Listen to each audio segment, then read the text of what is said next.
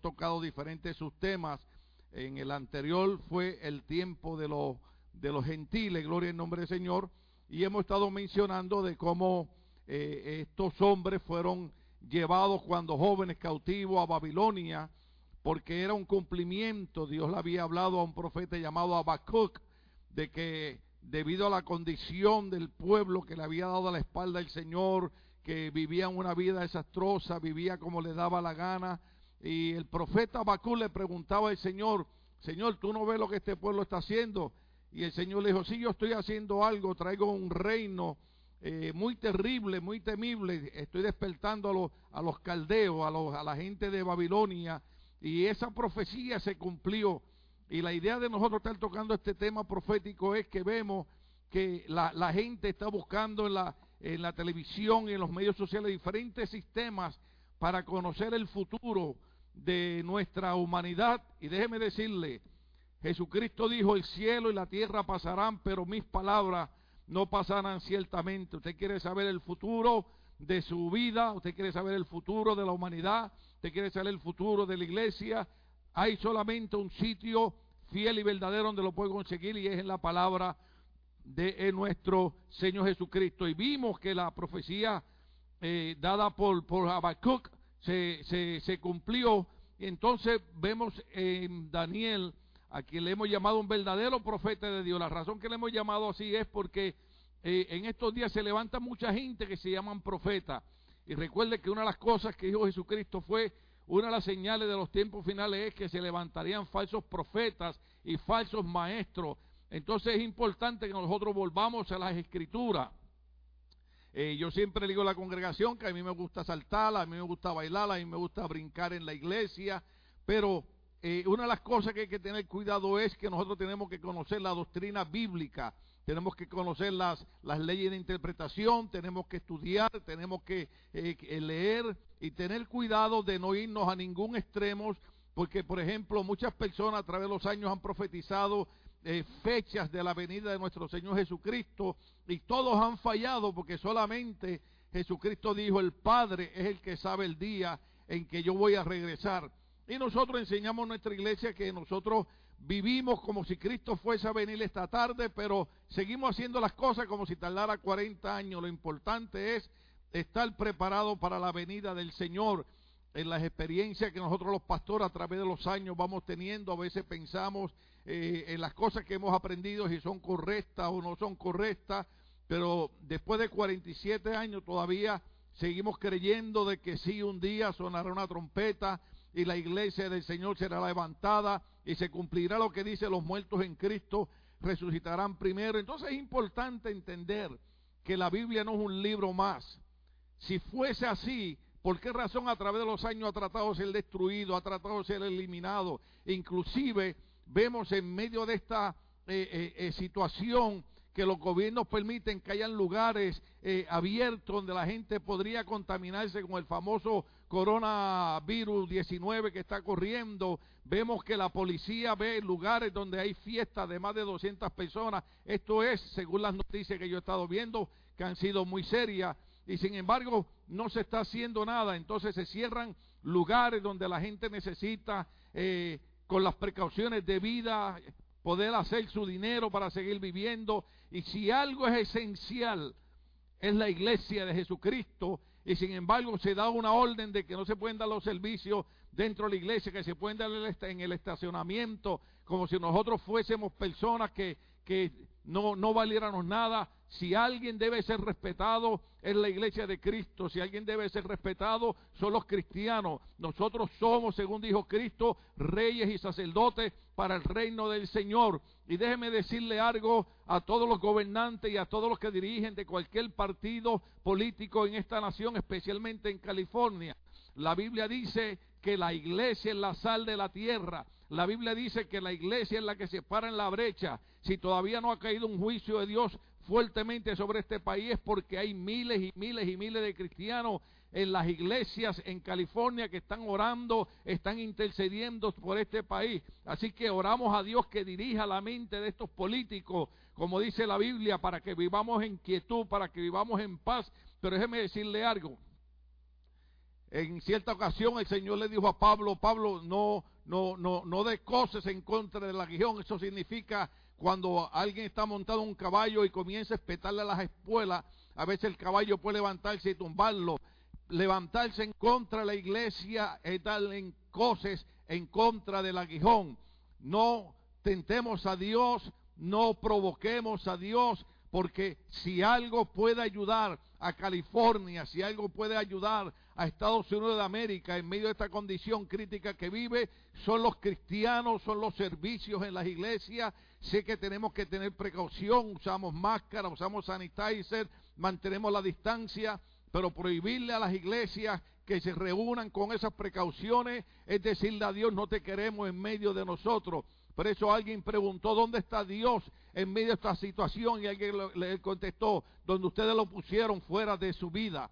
Pero nosotros seguiremos creyendo en Jesucristo porque Él sigue siendo el mismo ayer, hoy y por todos los siglos. Él sigue siendo el Rey de Reyes, Señor de Señores y Él sigue siendo soberano. Y ahí fue donde terminamos anteriormente en el libro de Daniel capítulo 2, verso 37 al 45, donde habíamos encontrado que este, este rey eh, eh, perverso llamado Nabucodonosor, que había invadido el reino del sur llamado Judá, había tenido un sueño que lo perturbaba y él había pedido que, que, que, los reyes, los magos, los adivinos, todo el mundo diera no solamente la interpretación, porque él dijo, si de verdad son adivinos y son hechiceros y son magos, sabrán también el sueño.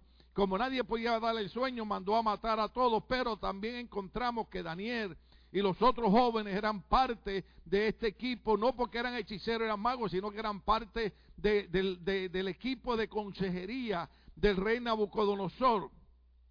Y una de las cosas que Daniel da en estos versos 37 al 45 del capítulo 2 es la interpretación. Y cuando le da la interpretación al rey, le, dice la palabra reino que dijimos que aparece nueve veces en estos versos del 37 al 34 encontramos que lo que Daniel le quiso, quiso decir al rey Nabucodonosor, humanamente se van a levantar reyes, humanamente van a caer reyes, y déjeme decirle algo, humanamente se levantarán presidentes, humanamente se levantarán gobernadores, pero también humanamente presidentes y gobernadores caerán, pero Daniel le dice en estos versos, pero hay un rey soberano que reina sobre todo lo que vino a la tierra, y ese es nuestro Señor Jesucristo.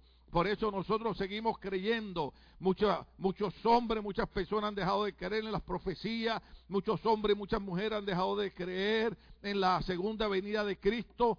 Y yo en 47 años de cristianismo ahora veo muchas cosas están cumpliendo. Yo hablaba con, con un pastor amigo mío eh, que quedó en nuestra iglesia en Puerto Rico y me decía, Tim, ¿tú te acuerdas cuando en los años 80 tú predicabas de estas cosas y la gente creía que eran juegos, la gente creía que eran mentiras, y tú decías proféticamente, bíblicamente, estas son las cosas que han de ocurrir, y hoy en día estamos viendo cosas que predicamos 40 años atrás.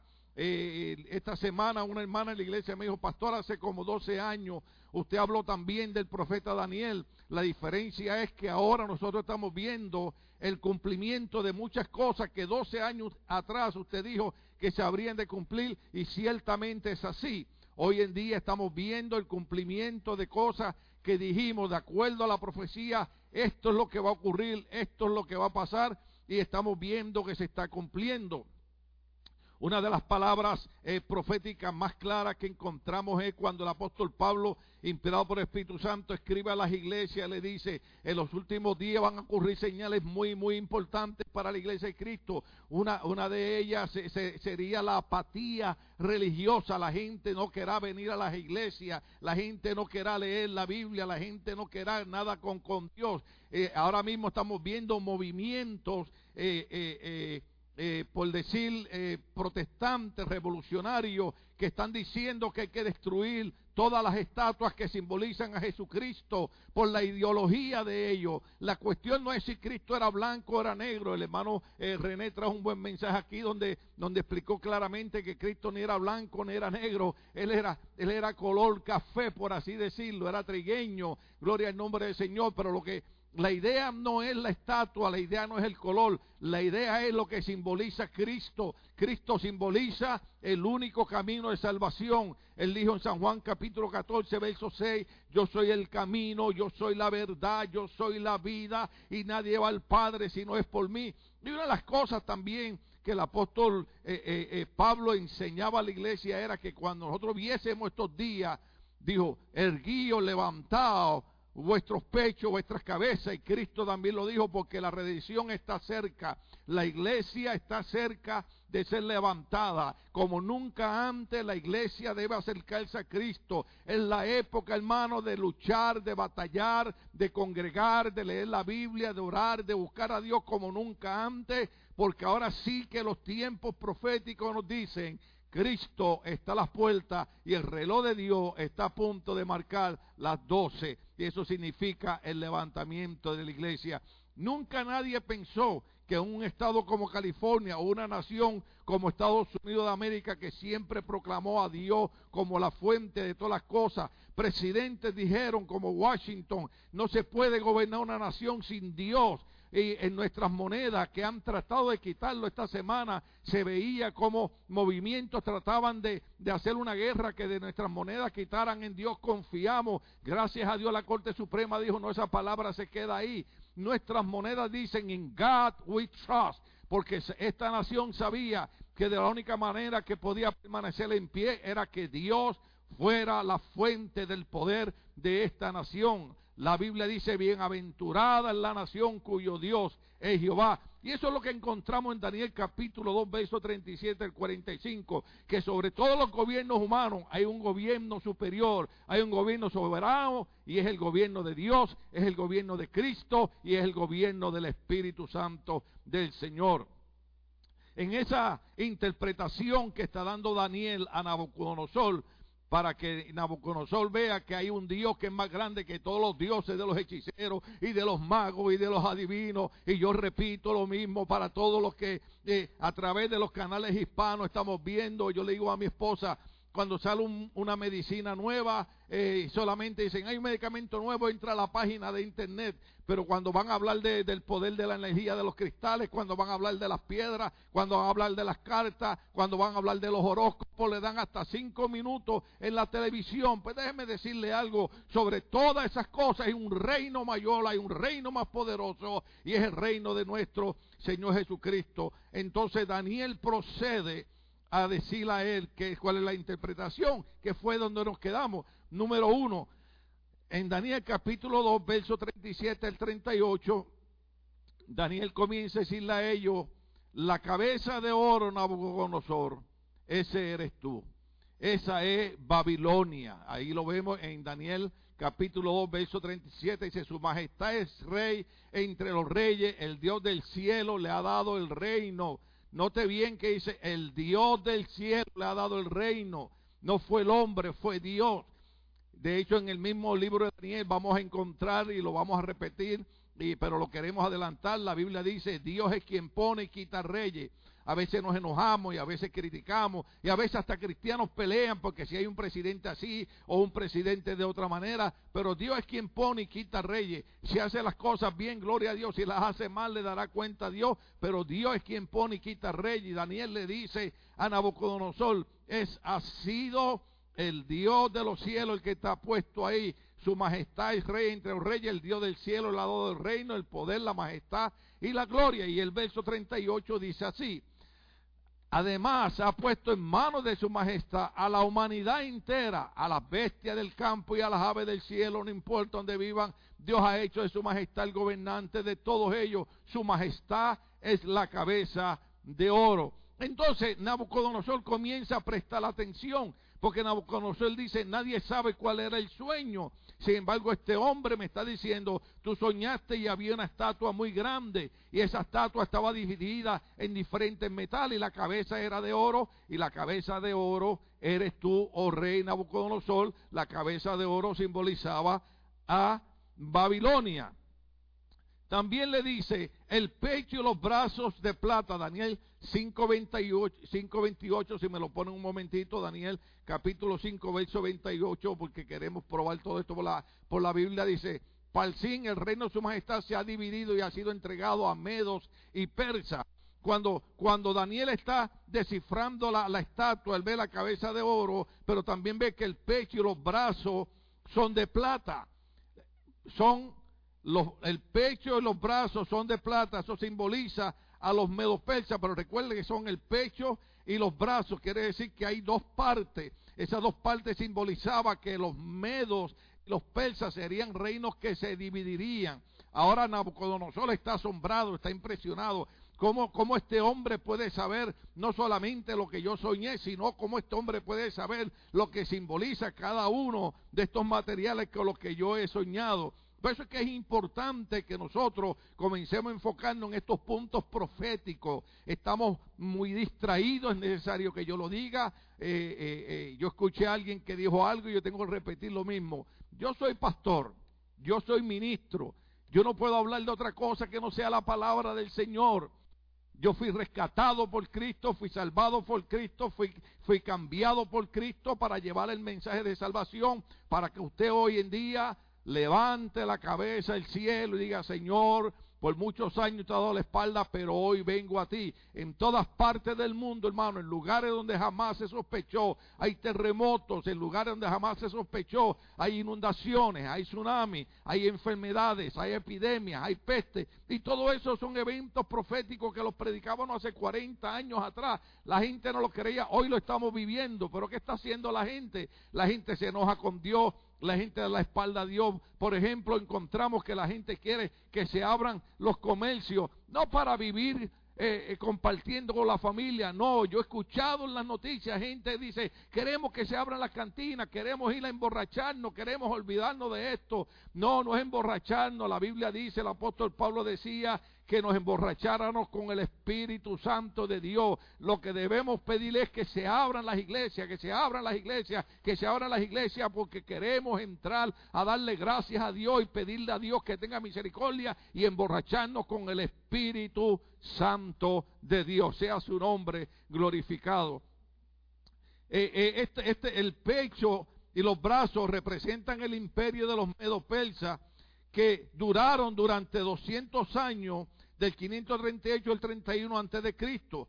Los dos brazos en esta parte de la imagen, como les dije anteriormente, representan la naturaleza dividida del segundo imperio, los medos y los persas. Esto está bien impresionante. Ahora, Daniel sigue, sigue dando eh, no solamente el sueño, sino la interpretación. En el verso 39 del capítulo 2, entonces ahora Daniel ve que hay una parte de la estatua que dice de esta manera, después de su majestad surgirá otro reino de menor importancia.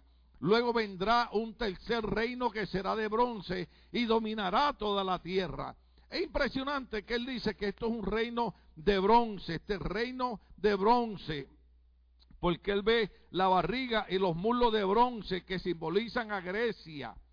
Simbolizan a Grecia con Felipe de Macedonia y su hijo Alejandro el Grande. Los griegos fueron los que incluyeron las almas de bronce en la guerra.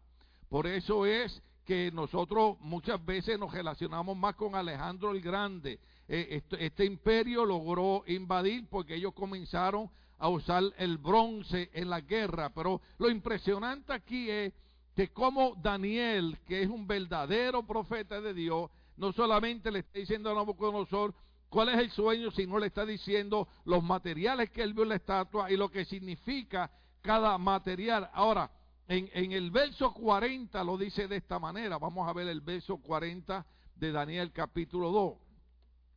Finalmente vendrá un cuarto reino sólido como el hierro. Y así como el hierro todo lo rompe, destroza y pulveriza, este cuarto reino hará polvo a los otros reinos. Ahora es bien importante, déjeme leerlo otra vez. Finalmente vendrá un cuarto reino sólido como el hierro. Y así como el hierro todo lo rompe, destroza y pulveriza, este cuarto reino hará polvo a los otros reinos. ¿Cuál es ese, cuál es ese reino? Porque recuerde que ese, e, esas, e, esas son las piernas que él ve, las piernas simbolizan a Roma. Verso 40 simboliza a Roma porque Roma se identificaba con la fuerza del hierro. Eso es importante. Roma conquistó a Alejandro el Grande. Recuerda, Alejandro el Grande simboliza el bronce. Roma simboliza el, hierro. Entonces, Roma eh, invade y conquista a Alejandro el Grande y las legiones romanas se les conocían como legiones de hierro. Esto es bien importante. Ahora, el verso 41 ya estamos entrando en materia, ya estamos entrando en área un poquito mucho más interesante, porque el verso 41 dice, su majestad veía que los pies y los dedos de la estatua eran mitad hierro y mitad barro cocido. El hierro y el barro que su majestad vio mezclado significan que este será un reino dividido, aunque tendrá la fuerza del hierro.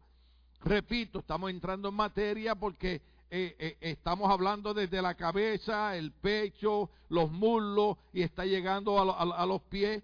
Entonces es bien importante porque los pies y los dedos de Daniel capítulo verso 41 significa una unión que aparecerá de un reino dividido. Tendrá la fuerza del hierro y la debilidad del barro. Algunos teólogos piensan que fue la división de Roma en el año 346 después de Cristo en el año de nuestro Señor, también se, se sugieren diez futuros reyes de acuerdo al sueño o la visión de Daniel en el capítulo 7, verso 7. Ponme Daniel capítulo 7, verso 7.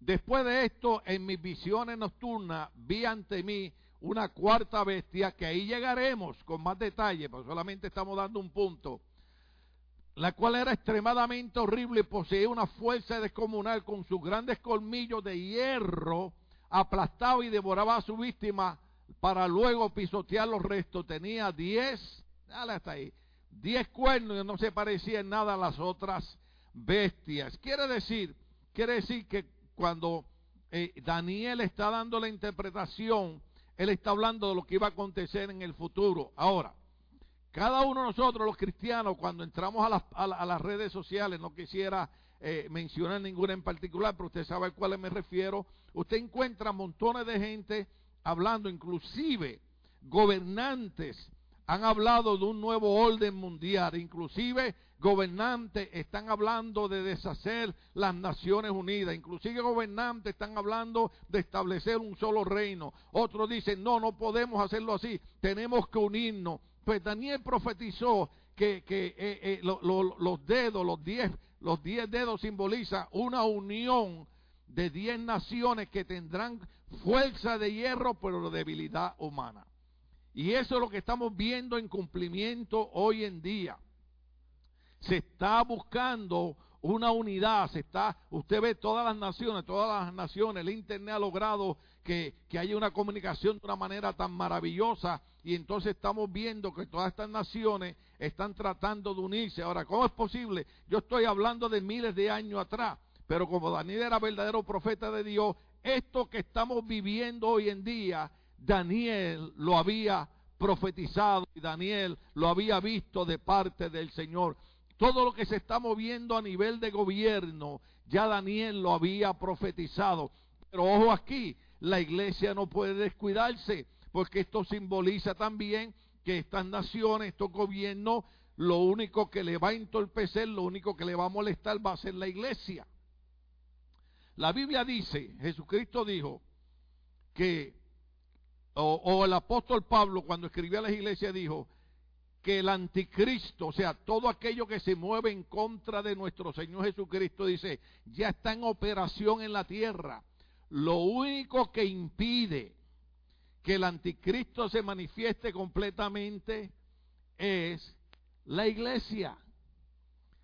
Usted ve los ataques en contra de la iglesia, usted ve las prohibiciones en contra de la iglesia, usted ha visto que eh, la guerra de, de, eh, estados liberales, de, gobernantes, hombres de, ideas socialistas, comunistas, ateas, que, que han luchado para que se quiten los nacimientos que se ponen en las iglesias en la época de Navidad, Usted ha visto cómo frente a las cortes donde había lugares que estaban los, diez mandamientos se, se, removieron y poco a poco todo lo que simboliza a Dios lo están tratando de quitar porque el anticristo, él quiere reinar, se va a llevar una sorpresa, no podrá reinar porque el único que va a reinar se llama Jesucristo, pero estamos viendo eh, esta, esta guerra, esta batalla en todo aquello que simboliza a Cristo, que es la iglesia.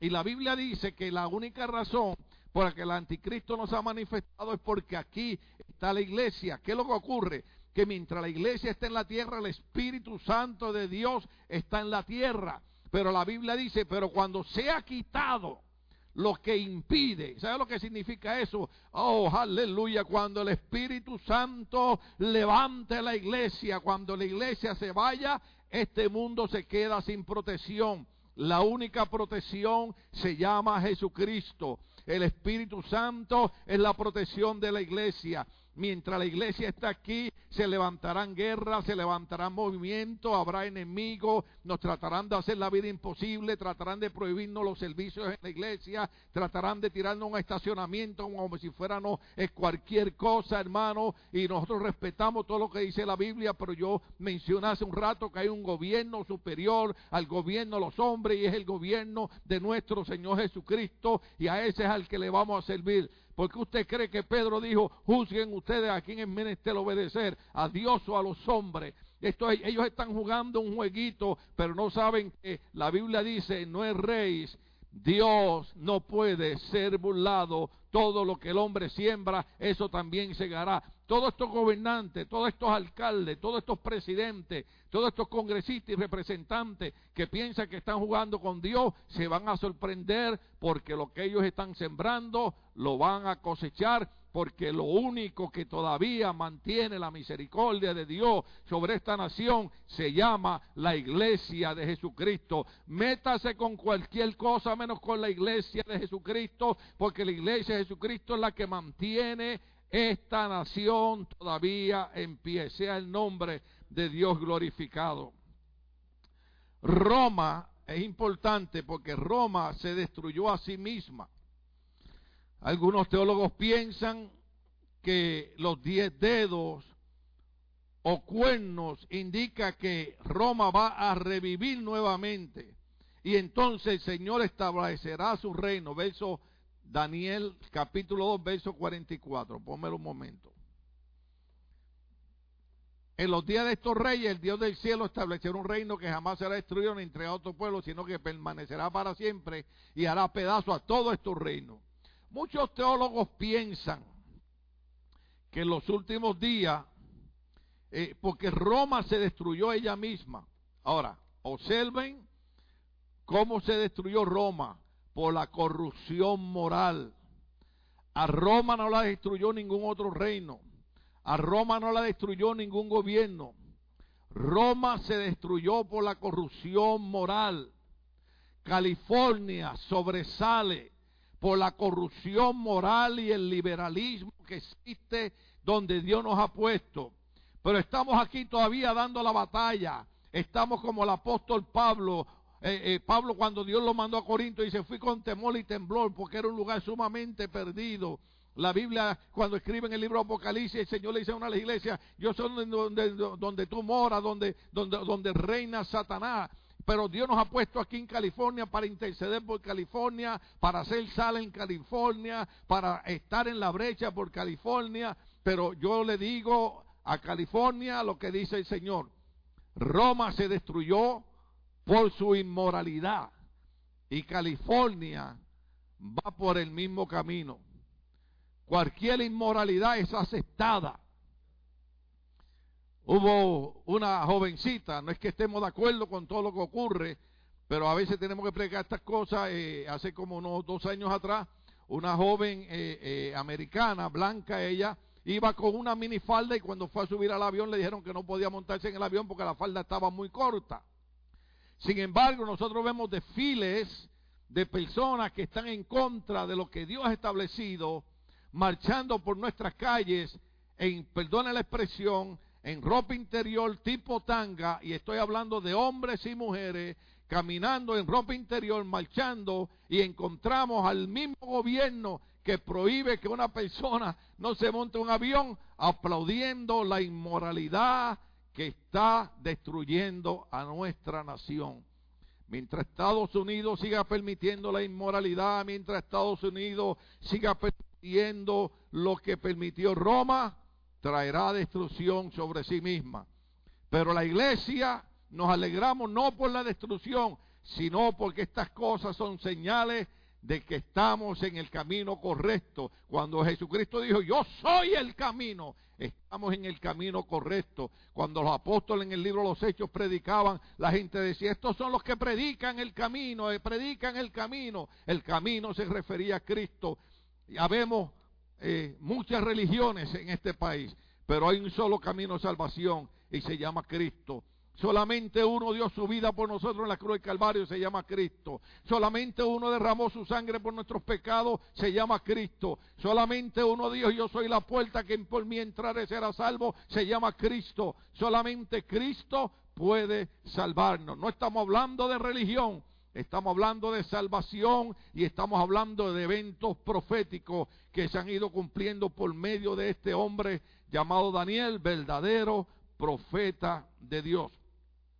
Cuando nosotros seguimos eh, eh, eh, buscando a través de lo que estaba hablando Nabucodonosor, encontramos una nota que dice, el sueño de, de Nabucodonosor nos muestra cómo gradualmente los reinos humanos se van deteriorando. Porque recuerde que Daniel empieza a decir, la cabeza de oro, plata, bronce, hierro, barro cocido con hierro mezclado, significa que los gobiernos humanos se van deteriorando, se van destruyendo, se van acabando. Y eso es importante entenderlo porque la juventud en nuestros días está siendo arrastrada con ideologías marxistas, con ideologías de comunistas, con ideología izquierda. Y eso es en Estados Unidos de América. Para mí todavía está, sigue siendo la mejor nación que existe. Todo el mundo quiere venir para Estados Unidos de América. Vengamos a Estados Unidos de América a bendecirla, vengamos a Estados Unidos de América a echarla para adelante, pero no vengamos a Estados Unidos de América a traer la ideología que han destruido otras naciones. Otros países han sido destruidos por las ideologías marxistas, comunistas, socialistas. Mantengamos la ideología de este país porque es la ideología que Dios ha bendecido a Estados Unidos de América. Daniel capítulo 2, verso 45, lo vamos a leer. Los hemos leído varias veces, pero eh, eh, tocamos el punto. El reinado final va a ser el reinado de Jesucristo. Verso 45. Tal es el sentido del sueño donde la roca se desprendía de una montaña. Esto fue lo que soñó Nabucodonosor. Él vio una roca que se desprendía de una montaña. Roca que sin la intervención de nadie hizo añisco al hierro, al bronce, al barro, a la plata y al oro. El gran Dios le ha mostrado su majestad, lo que tendrá lugar en el futuro. Dios le mostró al verdadero profeta Daniel lo que iba a pasar en el futuro. Y esa roca que va a destruir todos estos reinos es el reinado final de nuestro Señor Jesucristo. Si vemos el verso 46 para que eh, las personas que nos están siguiendo para resto lo vean, y al oír esto, el rey Nabucodonosor se postró ante Daniel, le reindó pleitesía, ordenó que se le presentara una ofrenda e incienso. Esta, esta piedra simboliza al Mesías, simboliza a nuestro Señor Jesucristo. La montaña Daniel capítulo 2, verso 35. Vamos, vamos al verso 35. Daniel capítulo 2, verso, verso 35. Oh, gloria al nombre del Señor. Esto, esto está bueno, esto está bueno, esto está bueno, gloria a Dios. Eh, eh, es importante ver, eh, voy, a tratar de seguir ahí, ahorita le digo algo más bien interesante. El verso 2, verso 35 dice, con ellos se hicieron añicos el hierro y el barro junto con el bronce, la plata y el oro la estatua se hizo polvo como vuela en el verano cuando se trilla el trigo. El viento barrió con la estatua y no quedó ni rastro de ella. Dale hasta el otro. En cambio, la roca que contra la estatua se convirtió en una montaña enorme que llenó toda la tierra. Esa montaña enorme es el reino venidero de nuestro Señor Jesucristo. Daniel sobresalta cinco características del reino de Jesucristo. esa montaña, la roca que destruye los gobiernos y se convierte en una grande montaña, es el reino venidero de Cristo y hay, y hay cinco cosas o cinco características del reino de Jesucristo. Número uno, será un reino sobrenatural. Daniel capítulo 2, verso 34 y el verso 45. Vamos a leerlo. Daniel capítulo 2, verso 34. De pronto su majestad contemplaba la estatua, una roca que nadie desprendió, vino y golpeó los pies de hierro y barro de la estatua y los hizo pedazos. Vamos al verso 45. 45. Tal es el sentido del sueño, donde la roca se desprendió en la montaña, roca que sin la intervención de nadie, lo tenemos que leer nuevamente, hizo añisco el hierro, al bronce, al barro, a la plata, el oro, el gran Dios le ha mostrado su majestad, lo que tendrá lugar en el futuro. La primera característica es que el reino establecido por Cristo será un reino sobrenatural. Característica número dos, será un reinado sorpresivo. Zacarías capítulo 14. No sé si los muchachos podrán buscar por ahí. Zacarías capítulo 14, verso 4 al 5. Será un reinado sorpresivo. Zacarías capítulo 14, 4 al 5 dice, en aquel día pondrá el Señor sus pies en el monte de los olivos que se encuentra al este de Jerusalén, y el monte de los olivos se partirá en dos de este a oeste, y formará un gran valle con una mitad del monte desplazándose al norte y la otra mitad al sur. Siguiente verso. Dice de esta manera, 45, 45. Oh, no, no, no, no, no. Hey, five, five. Thank you, thank you. You guys great. Están, están, estoy practicando inglés con estos jóvenes, aprendiendo con ellos. Ustedes huirán por el valle de mi monte, porque se extenderá hasta Sal. Huirán como huyeron del terremoto en los días de Usía, rey de Judá. Entonces vendrá el Señor mi Dios acompañado de todos sus fieles. Quiere decir que es un reinado, es un reinado sobrenatural y es un reinado sorpresivo. Ahora observe ahí que cuando venga el Señor vendrá acompañado de todos sus fieles. ¿Quiénes son sus fieles? Somos nosotros la iglesia que hemos permanecido. Muchos serán apóstatas, muchos se irán, muchos le darán la espalda a Dios, muchos dejarán de creer, pero aquellos que permanezcan, como dice la Biblia, más el que permanezca hasta el fin será salvo. La Biblia garantiza que cuando venga el Señor, sus fieles, nosotros, la iglesia, vendremos con el Señor. También vamos a ver Mateo capítulo 24, verso 29 al 30, porque estamos diciendo que la segunda característica es que es un reinado sorpresivo. Mateo 24, 29 al 30 dice, inmediatamente después de la tribulación de aquellos días se oscurecerá el sol y no brillará más la luna, las estrellas caerán del cielo y los cuerpos celestes serán sacudidos. La señal del Hijo del Hombre aparecerá en el cielo y se angustiarán todas las razas de la tierra. Verán al Hijo del Hombre venir sobre las nubes del cielo con poder y gran gloria será un reino sorpresivo. Verán al Hijo del Hombre, ese es Cristo, venir sobre las nubes del cielo. Pero recuerde que Zacarías dice que los fieles, nosotros vendremos con él. Apocalipsis capítulo 1, verso 7. Lo dice de esta manera. Miren que vienen las nubes y todos lo verán con sus propios ojos inclusive a los que les traspasaron, inclusive los que han negado a Cristo, inclusive los que han mandado a quitar los diez mandamientos, inclusive los que han mandado a quitar eh, eh, eh, los nacimientos, inclusive los que no quieren que se, celebre la Navidad, inclusive los que no quieren que se den culto en las iglesias. La Biblia dice y miren que vienen las nubes y todos lo verán con sus propios ojos, inclusive quienes lo traspasaron y por él harán lamentación todos los pueblos de la tierra. Así será. Amén, dice Apocalipsis. Todos estos enemigos de Cristo van a lamentarse porque lo van a ver venir sobre las nubes con poder y gloria y nosotros los fieles vendremos con él. La primera característica es que será un reino sobrenatural. La segunda es que será un reino sobre, sorpresivo. La tercera es será un reinado firme. Daniel capítulo 2, 34 al 35. Daniel 2, 34 al 35. Un reinado firme. De pronto y mientras su majestad contemplaba la estatua, una roca que nadie desprendió vino y golpeó los pies de hierro y barro de la estatua, los hizo pedazos. Con ellos hicieron añisco el hierro y el barro junto con el bronce, la plata y el oro. La estatua se hizo polvo como el que vuela en el verano, como cuando se trilla el trigo el viento barrió con la estatua y no quedó rastro de ello. En cambio, la roca que dio contra la estatua se convirtió en una montaña enorme que llenó toda la tierra. El reinado de Cristo será un reinado firme. Cuarta característica, Daniel capítulo 2, verso 35.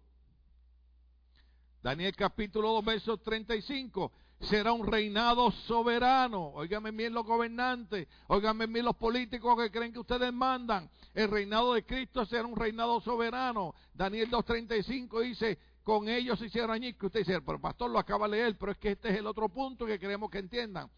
Con ellos hicieron añisco el reino y el barro junto con el bronce, la plata y el oro. Las toatas hizo polvo como el que vuela en el verano cuando se trilla el trigo. El viento barrió con la estatua y no quedó ni rastro de ella. En cambio, la roca que dio contra la estatua se convirtió en una montaña enorme que llenó toda la tierra. Lo leímos anteriormente para explicar que sería un reinado firme, lo estamos leyendo ahora para explicar que el reinado de Cristo será un reinado soberano. Nadie será más grande que el reinado de Cristo.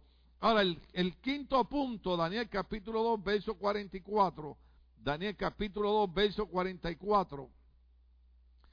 Será un reinado exitoso.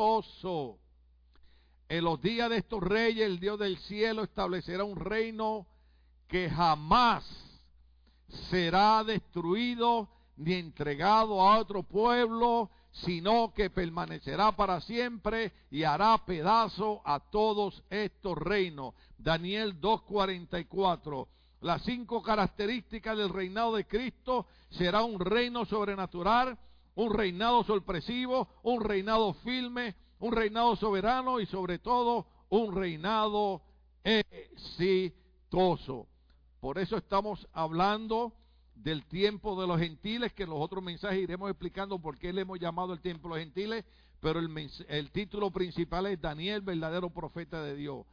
Todas estas cosas que hemos estado hablando es lo que se va a acontecer. Usted vio la palabra futuro.